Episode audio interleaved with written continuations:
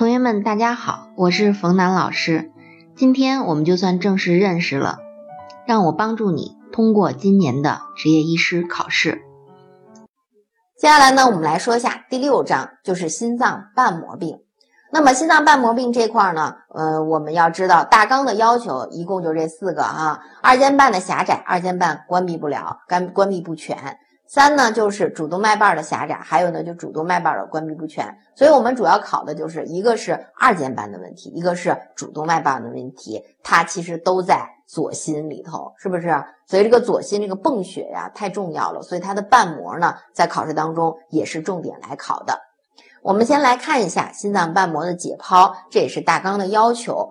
那么这个在哪儿呢？二尖瓣是吧？左心房和左心室之间的啊。那主动脉瓣在哪儿？在这个地方是吧？然后在这个左心室呢和主动脉之间是主动脉瓣啊。然后这边呢全部都是我们说的这个肺动脉瓣啊，还有呢三尖瓣啊，这么几个瓣膜，那个就是右心的事情了。我们先来看一下二尖瓣。二尖瓣呢，它的问题无外乎就是要么就是窄了，要么就是关不上。咱们先来说一下狭窄。狭窄呢，它的病因一定要记住是风湿热导致的啊。风湿热又是由于什么原因导致的呢？链球菌的感染导致的啊。所以这个链球菌呢，对人来说呢，它影响特别大，不光是能引起风湿热，能引起肺炎，能引起肾脏的疾病，都是由于链球菌啊。那么风湿热最后呢，会引起心脏的问题，就是容易导致二尖瓣的狭窄。在这儿呢，有一个狭窄的程度，分成三个。轻度呢就超过一点五平方厘米，中度呢就是一点五到一点零，重度呢就是小于一点零啊，这么三个狭窄的程度。临床表现上头呢，你像它狭窄了之后呢，因为它是左心跟肺的联系比较密切啊，跟这个肺静脉连着的，所以呢容易出现呼吸困难啊。然后第二个呢就是会出现卡血，这个呢主要是毛血管的破裂所导致的。那么在体征上头呢有一个这个杂音。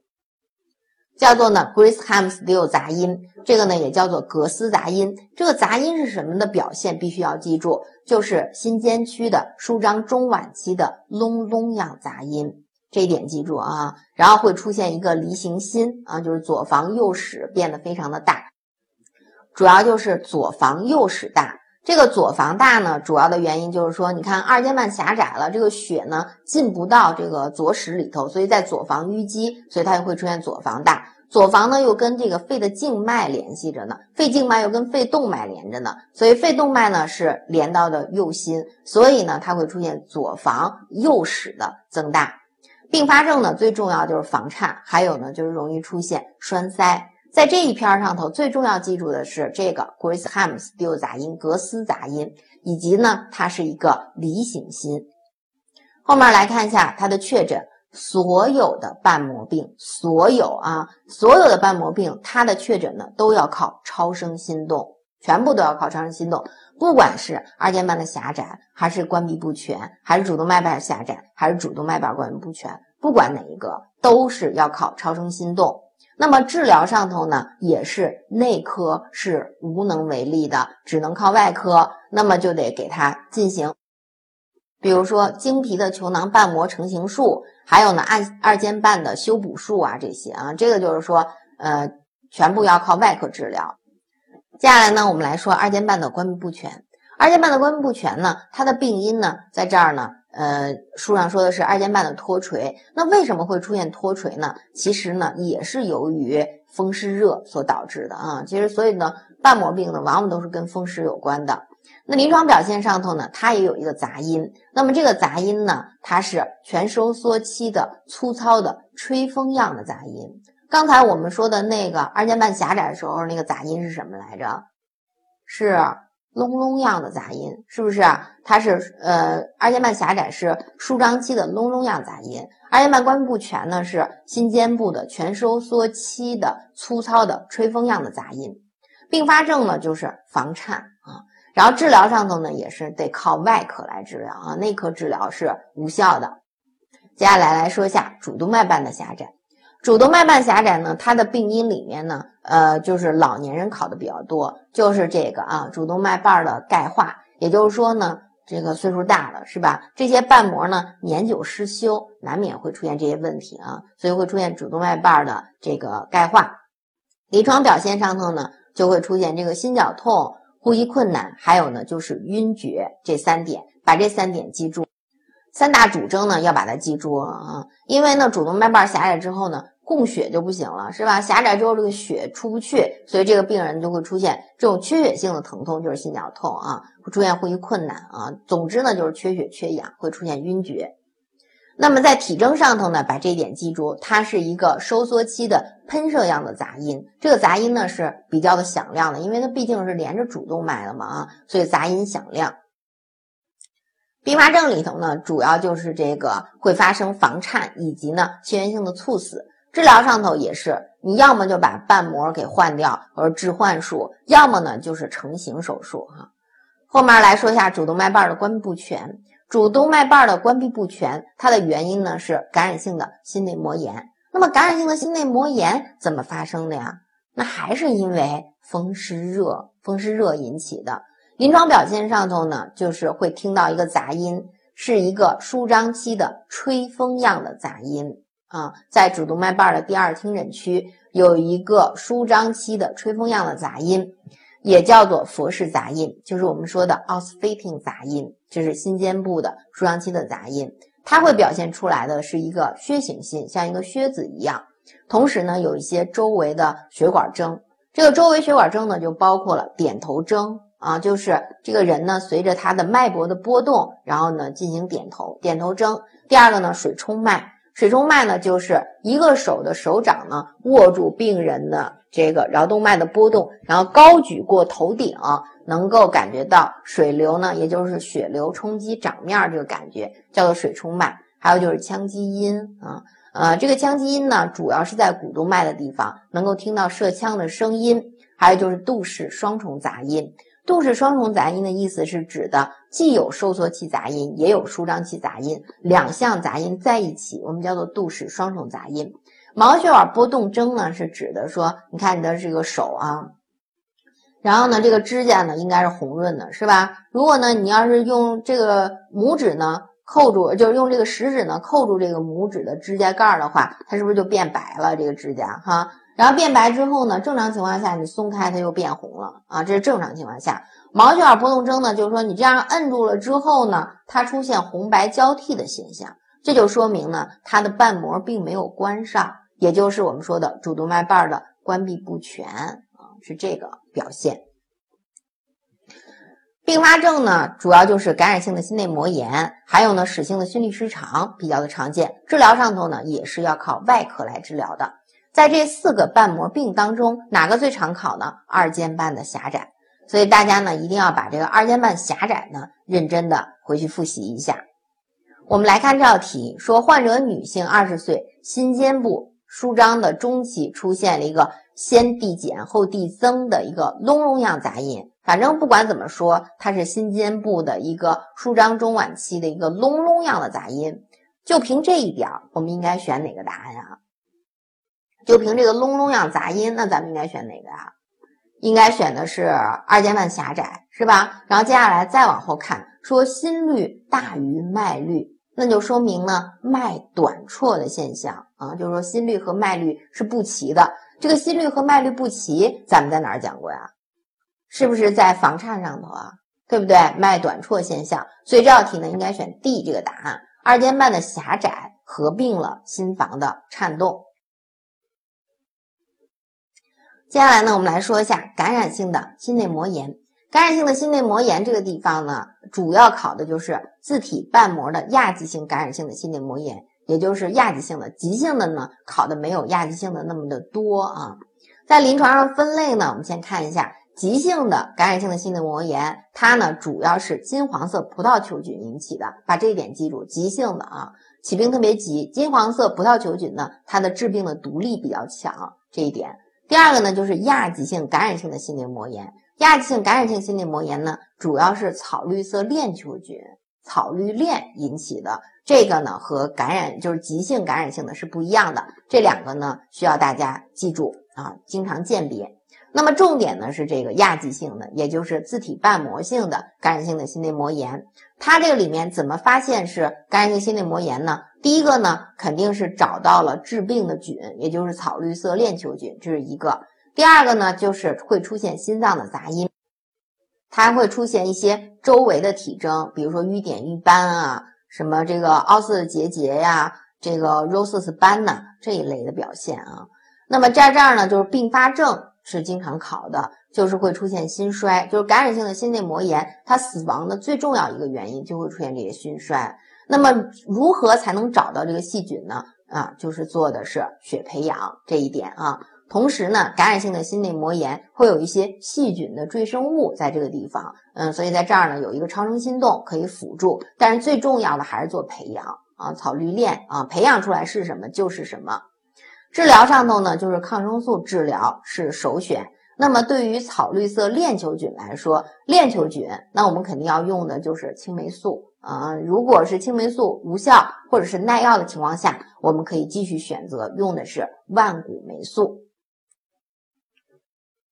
我们来说一下第八章心肌疾病。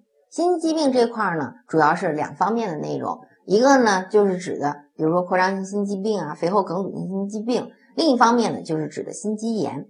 我们首先看一下大纲对大家的要求，这里面呢就是先是有一个心肌病的分类，然后扩张型的，还有肥厚型的。扩张型的考的更多一些。那么心肌炎这块呢，当然是病毒性的心肌炎是最多见的啊。病毒性心肌炎呢要重点的掌握。我们来看一下扩张性心肌病，第一个临床表现。临床表现呢，既然叫做扩张性心肌病，那肯定是心肌变得很大啊，出现了扩张。所以呢，会出现双侧的心腔的扩大，心肌的收缩功能的减退。那么在这儿呢，就是记住超声心动上头的这几点：一大、二薄、三弱、四小啊。然后主要是指的心腔变大，室壁变薄，然后呢，室壁运动减弱，以及呢，瓣口的开放减小。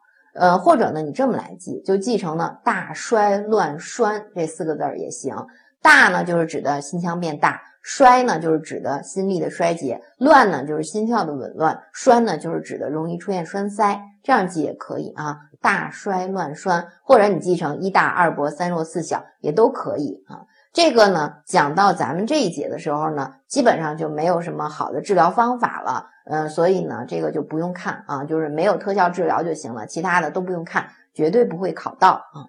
第二个呢，就是肥厚性的心肌病。肥厚性心肌病呢，跟扩张性心肌病不太一样的地方就是，扩张性心肌病呢是，哎往外扩，肥厚性心肌病呢是往里扩，也就是它的心肌呢这个室壁呢变得特别的厚，那么导致呢心室腔呢变得特别的小啊，所以它表现出来呢就是心室腔的变小，而且呢舒张器的就是顺应性就下降了，充盈呢也会受限。那么在这儿呢有一个重要的特点，把这点记住。就是呢，胸骨左缘三四肋间可以闻及粗糙的收缩期的喷射样杂音。胸骨左缘三四肋间闻及粗糙的收缩期喷射样杂音，猝死呢，往往作为首发的表现。这个是青年人猝死的第一大原因。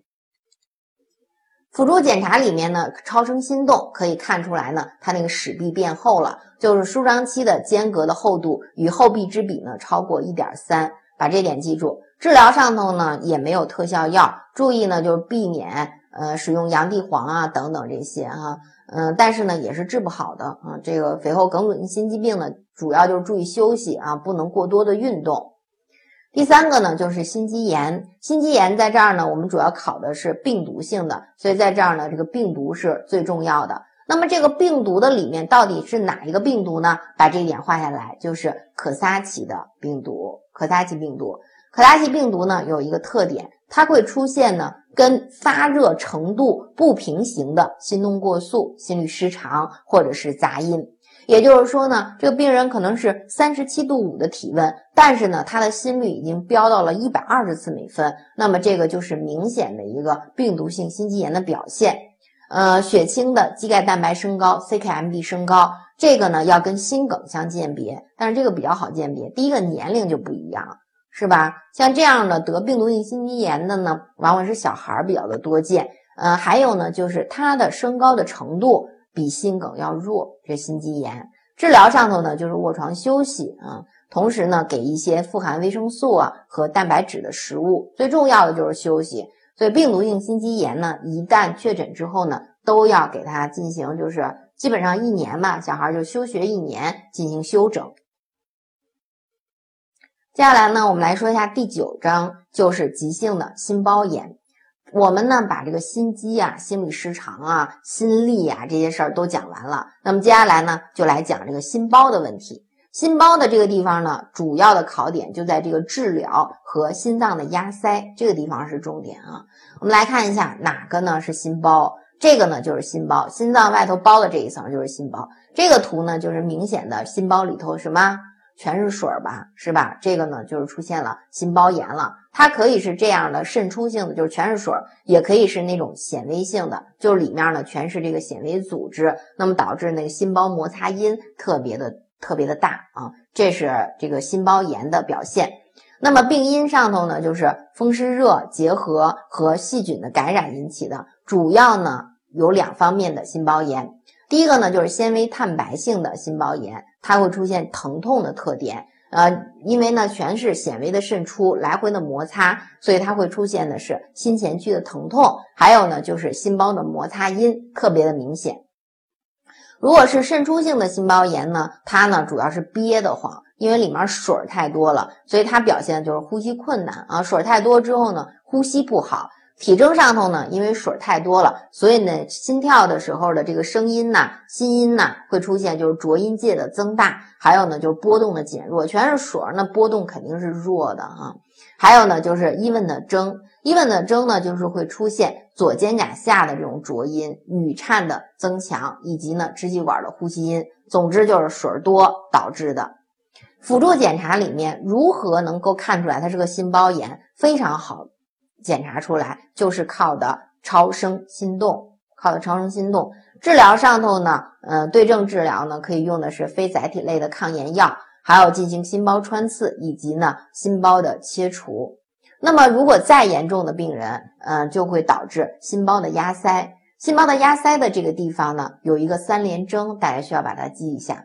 这三联征呢，我们叫做 Baker 三联征，就是指的动脉压下降。然后呢，颈静脉的怒张以及心音的遥远，就是水啊或者纤维太多了，就是指的心脏就是跳不了了，跳不动了啊，会出现的贝克三联征。好，这节课呢我们就先上到这里。如果大家有什么问题，可以加我的微信号“冯楠博士”的全拼，或者是关注公众微信号“一翠芳华”的全拼。谢谢大家，再见。